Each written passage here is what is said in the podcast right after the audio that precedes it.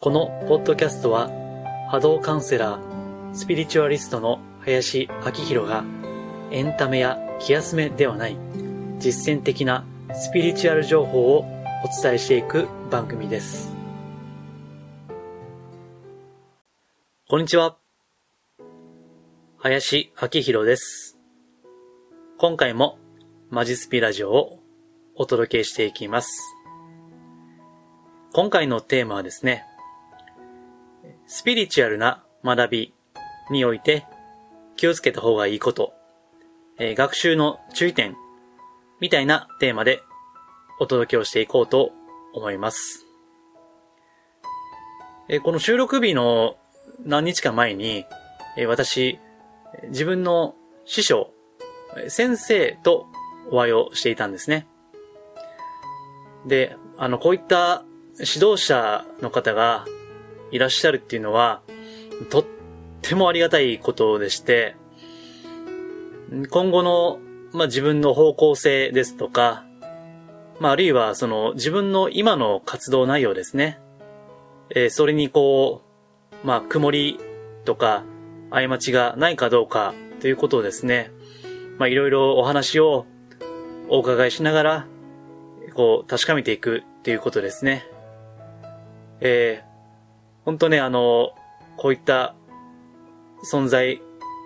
指導者がいらっしゃるっていうのは、めっちゃくちゃありがたいことで、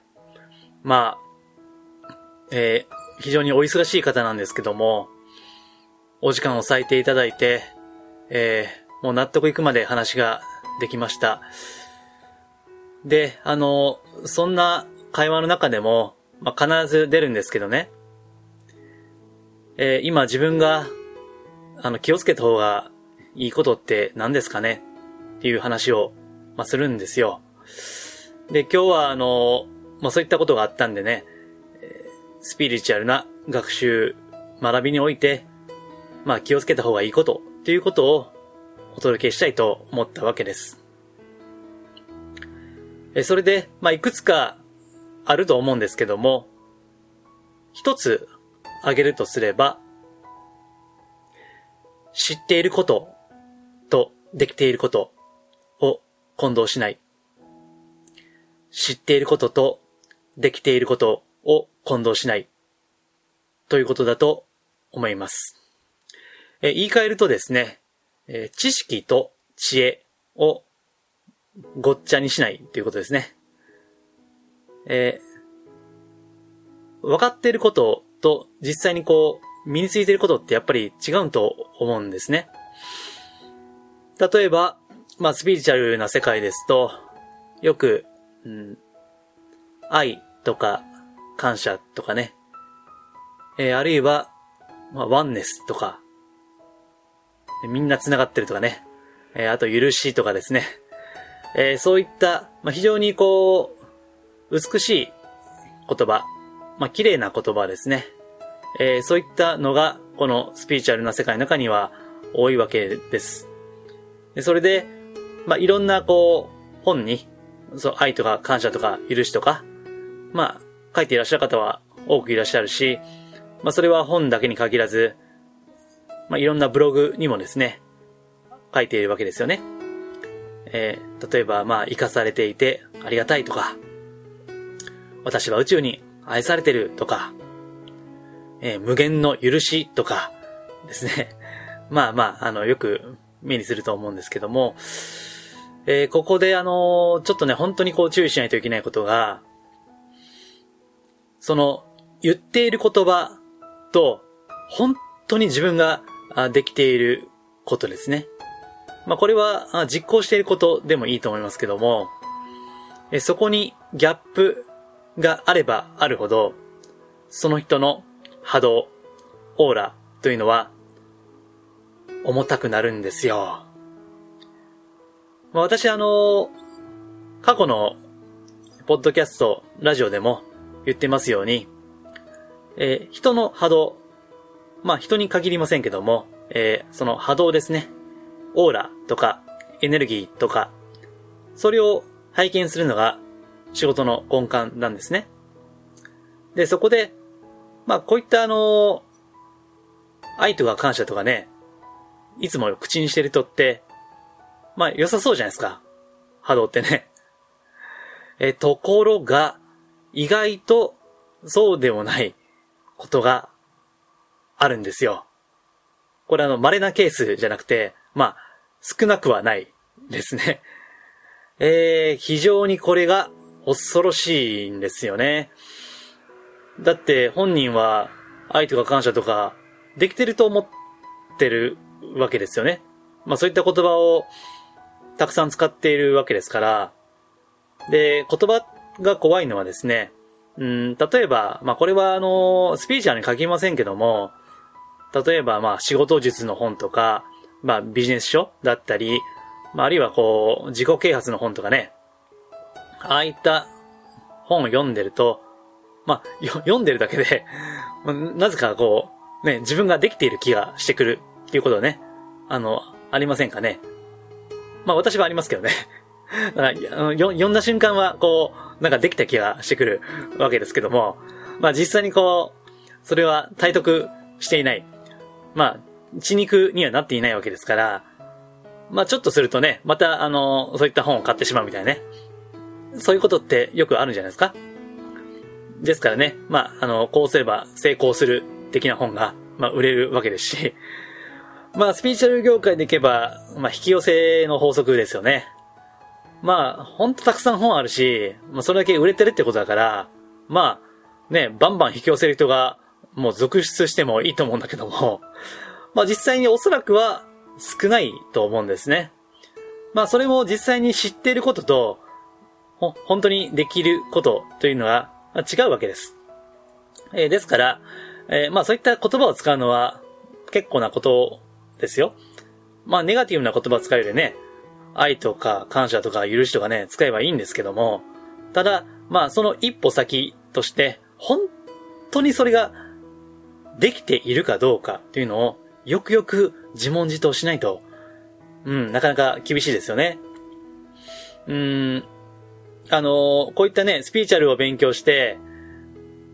その、自分ができてると思い込んじゃうと、あの、実際にそれを勉強していない人よりも、波動が、オーラが重たくなってしまうっていうのは、これはね、あの、笑えないんですよ。本当にこれ、時々あることで、ですから、あの、まあ、冒頭で、私あの、師匠にお会いしましたって話いたしましたが、そういった、あの、自分自身の今の現状とか、立ち位置とか、まあ、第三者的な視点で、しかも高い視点から見てくださる方っていうのが、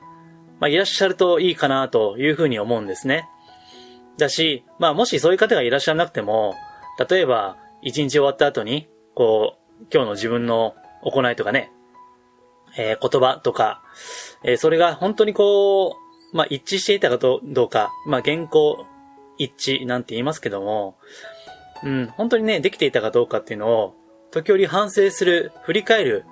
機会を持つっていうのは非常に大事なことかなと思います。まあ、反省って言っても別に自分を責めるって意味じゃないですよ。うん。よくね、反省するなって人もいるんですけども、それは自分を責めるからですね。えー、なんて自分はできていねえんだろうとかね。えー、そういったことは別にいいんですけども、まあ、振り返る。うん。別にいいじゃないですか。あの、私たちは未熟者です。これもちろん私も含めてですけども、まあこの地球でね、生きているっていうことは、まあ一握りの人を除いては、もうみんな未熟ですから、まあ別にできていなくてもいいんですよ。なんか愛とか感謝とか言ってる割には、ね、自分できてへんな、みたいな、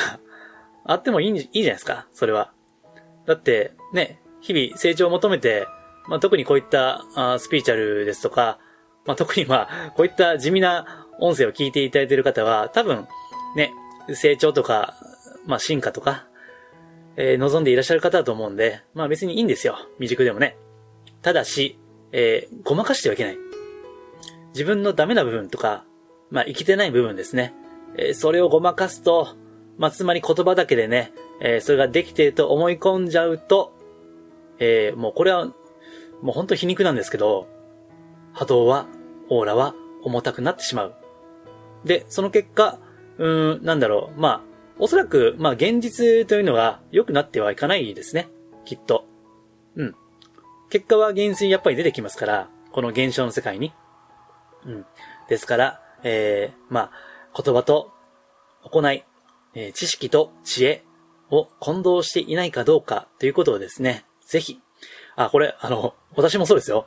うん。お前ほんまできてんのかっていうのはね 私もそうですから、私だってこういった、まあ、音声を出してるわけですから、よくよく、うん、まあ、自分のね、えー、言動を振り返る。うん。まあ、あんまり私はあのー、下手に愛とか感謝とか使いませんけどね。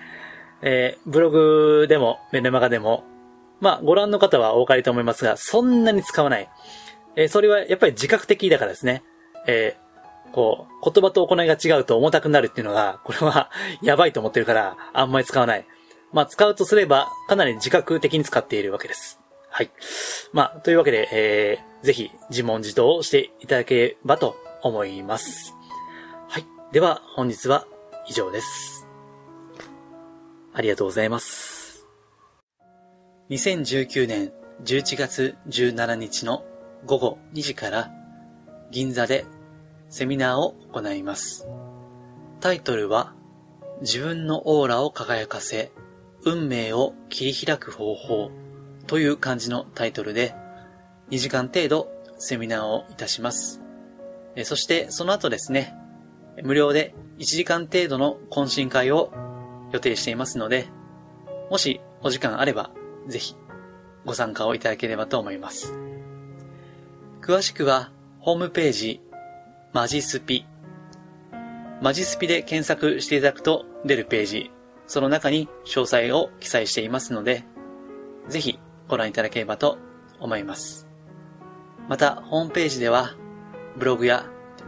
メルマガを発行している箇所もありますので、ぜひですね、そこもご覧いただければ嬉しいです。